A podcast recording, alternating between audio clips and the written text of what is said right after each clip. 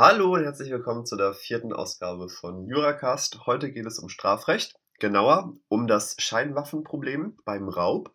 Und dafür beschäftigen wir uns heute mit einem Urteil vom BGH vom 12.07.2017, besprochen beispielsweise in der Life in Law und in der Use jeweils in der Januarausgabe 2018. Worum geht es bei dem Fall?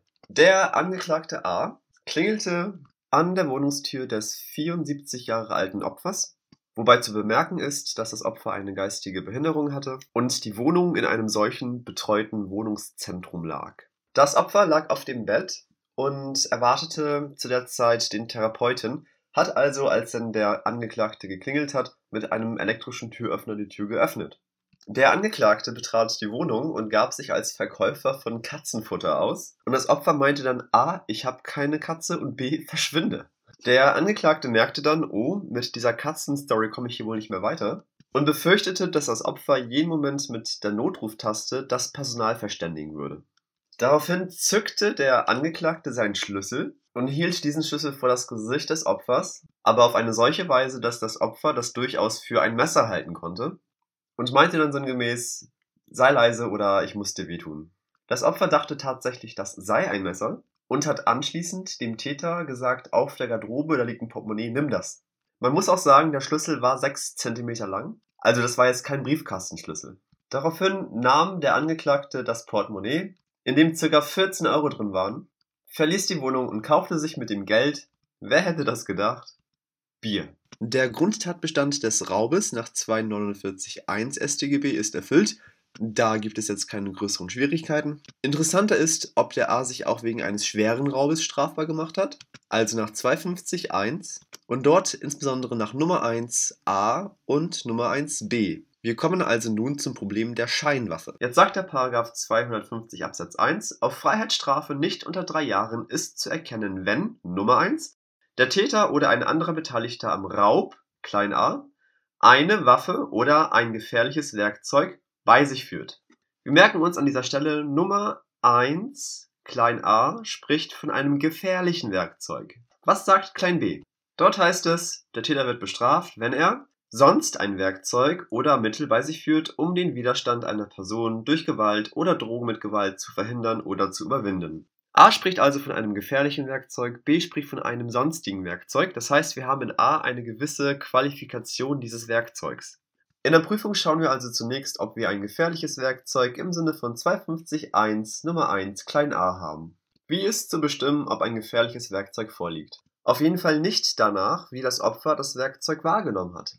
Dass also das Opfer hier dachte, dass der Schlüssel ein Messer sei, ist für die Gefährlichkeit des Werkzeugs erst einmal irrelevant. Auch können wir uns für die Bestimmung der Gefährlichkeit nicht an 224, also der gefährlichen Körperverletzung orientieren, weil dort ja gerade der Körperverletzungserfolg mittels eines gefährlichen Werkzeugs herbeigerufen werden muss. Das heißt, dieses Werkzeug muss konkret verwendet worden sein, während beim Tatbestand von 250.1 Nummer 1 eine konkrete Verwendung gerade nicht erforderlich ist, sondern nur das Bei sich führen.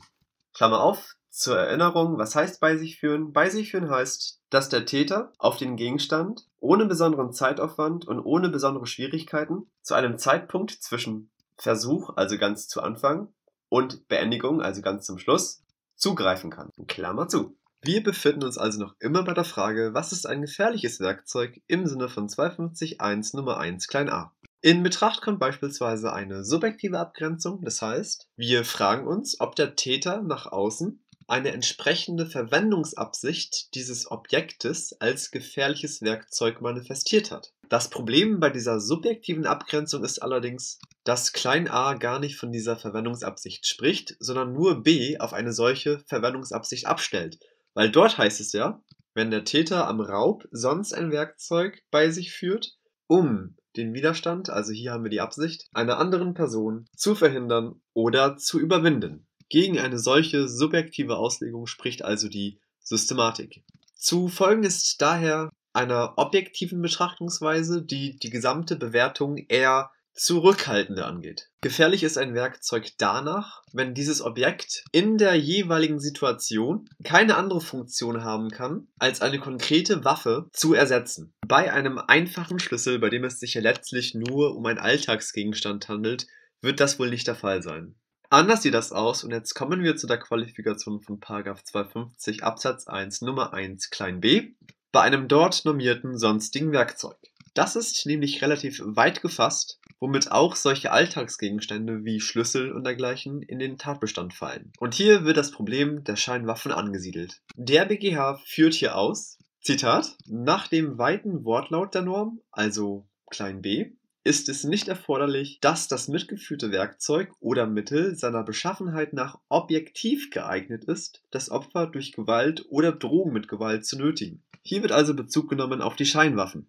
Wenn ich also mit meiner täuschend echten aussehenden Wasserpistole zu meinem Nachbarn gehe und sage, er möge mir doch seinen Wellensittich geben, andernfalls werde ich ihn erschießen, so ist diese Wasserpistole objektiv nicht dazu geeignet, ihn durch Gewalt oder Drohung mit Gewalt zu nötigen, denn schlimmstenfalls wird er nur nass. Aber das ist für die Verwirklichung von klein b total Schnuppe, weil auf die objektive Eignung kommt es, wie gerade vorgelesen, gerade nicht an. Der BGH nimmt allerdings dahingehend eine Einschränkung vor, indem er sagt, dass solche Gegenstände nicht in Betracht kommen, bei denen, Zitat, die Drohwirkung nicht auf dem objektiven Erscheinungsbild des Gegenstandes selbst, sondern allein oder jedenfalls maßgeblich auf täuschenden Erklärungen des Täters beruht. Das heißt, meine täuschend echt aussehende Spielzeugpistole hat immer noch ein solches Erscheinungsbild, von dem eine Drohwirkung ausgeht. Ein objektiver Betrachter würde sagen, oh mein Gott, der hat eine Waffe.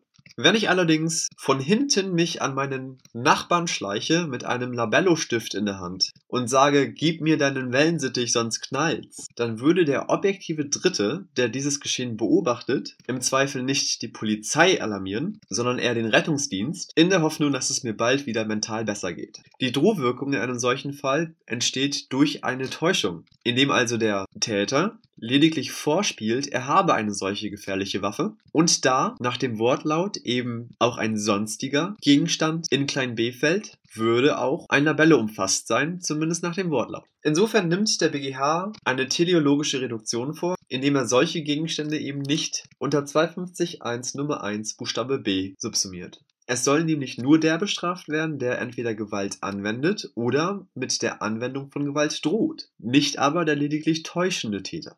Die große Frage, die sich also jetzt aufgebaut hat, ist, hat der A in unserem Fall über die Gefährlichkeit des Objektes, also des Schlüssels, getäuscht? Entstand also die Drohwirkung aufgrund des objektiven Erscheinungsbildes, also wie bei einer Scheinwaffe? Oder entstand die Drohwirkung aufgrund einer Täuschung, indem der A den Schlüssel so hielt, dass man ihn, und so ist es hier auch geschehen, für ein Messer halten konnte. In diesem Fall hätten wir die Labelle-Konstellation, also wir hätten lediglich eine Drohwirkung, die aufgrund einer Täuschung entstand. Maßgeblich ist also für den Eindruck der Gefährlichkeit das äußere Erscheinungsbild aus der Sicht eines objektiven Dritten. Und hier sagt der BGH, ich zitiere, ein Schlüssel ist, anders als etwa ein Plastikrohr oder ein Holzstück, ohne weiteres geeignet, bei einer Verwendung als Stoßwerkzeug gegen empfindliche Körperstellen durchaus ernste Verletzungen zu verursachen. Von einer objektiven Ungefährlichkeit kann insoweit nicht die Rede sein. Insoweit ist es nach dem BGH unbeachtlich, dass zusätzlich eine Täuschung über ein noch gefährlicheres Werkzeug vorlag, also ein Messer, weil der Schlüssel schon alleine diese nötige Gefährlichkeit aufweist. Der Qualifikationstatbestand des 250 Absatz 1 Nummer 1b ist somit erfüllt. Wobei man tatsächlich auf die konkreten Einzelfälle eingehen muss. Wenn es also, wie vorhin als Beispiel erwähnt, lediglich ein Briefkastenschlüssel ist, dann würde sich diese objektive Gefährlichkeit bzw. das gefährliche Erscheinungsbild nicht ergeben. Im Originalfall hat der BGH eine Strafbarkeit wegen besonders schwerem Raub nach 250 Absatz 2 Nummer 1 dahin stehen lassen, weil der Angeklagte A vor dem Landgericht nur wegen 250 Absatz 1 verurteilt wurde und eine zusätzliche Bestrafung wegen besonders schwerem Raub nach 250 Absatz 2 im Rahmen der Revision gegen das verfahrensrechtliche Verbot der Verböserung verstoßen würde. Stichwort Reformatio in Peus. Wir merken uns drei Dinge. Erstens das Verhältnis zu 250 Absatz 1 Nummer 1a und Nummer 1b. Nummer 1a erfordert ein gefährliches Werkzeug, was in der konkreten Tatsituation nur als Waffenersatz eingesetzt werden kann. Nummer 1b lässt auch sonstige Werkzeuge ausreichen, also auch Alltagsgegenstände wie einen Schlüssel. Stichwort Scheinwaffenproblematik. Zweitens merken wir uns, und das ist nichts Neues, 250.1 Nummer 1b ist erfüllt, wenn ein objektiver Betrachter aufgrund des äußeren Erscheinungsbildes des Werkzeuges auf eine gewisse Gefährlichkeit dieses Werkzeuges schließt. Also, wenn ich eine täuschend echte Pistole habe. 250.1 Nummer 1b greift allerdings dann nicht, wenn dieser Gegenstand objektiv ungefährlich ist und die Drohwirkung nur dadurch erzeugt wird, dass ich über die Gefährlichkeit dieses Werkzeuges täusche. Stichwort Labello. Ich trete heran und sage, aufgepasst, das ist eine Waffe und gebe diesen Labello-Stift als Waffe aus. Als drittes merken wir uns, und das folgt vor allem aus diesem Fall, es kommt auf das konkret verwendete Werkzeug an. Wenn das Werkzeug schon als solches gefährlich ist, weil es beispielsweise schon als solches Verletzungen hervorrufen kann, dann ist bereits der Tatbestand von 250.1 Nummer 1b erfüllt Unabhängig davon, und das ist jetzt wichtig, dass der Täter darüber hinausgehend täuscht und den bereits gefährlichen Gegenstand als einen noch gefährlicheren Gegenstand ausgibt. Also, wenn er den gefährlichen Schlüssel als Messer ausgibt. Die ersten beiden Punkte sind von der Scheinwaffenproblematik eigentlich bekannt. Das Interessante war hier der letzte Punkt. Das war's mit dem ersten Strafrechtfall. Ich hoffe, ihr konntet einiges mitnehmen. Über Feedback, Kritik, Lob bin ich stets dankbar. Solltet ihr Fragen haben, könnt ihr mich jederzeit kontaktieren. Danke fürs Zuhören, schöne Grüße und bis zur nächsten Woche.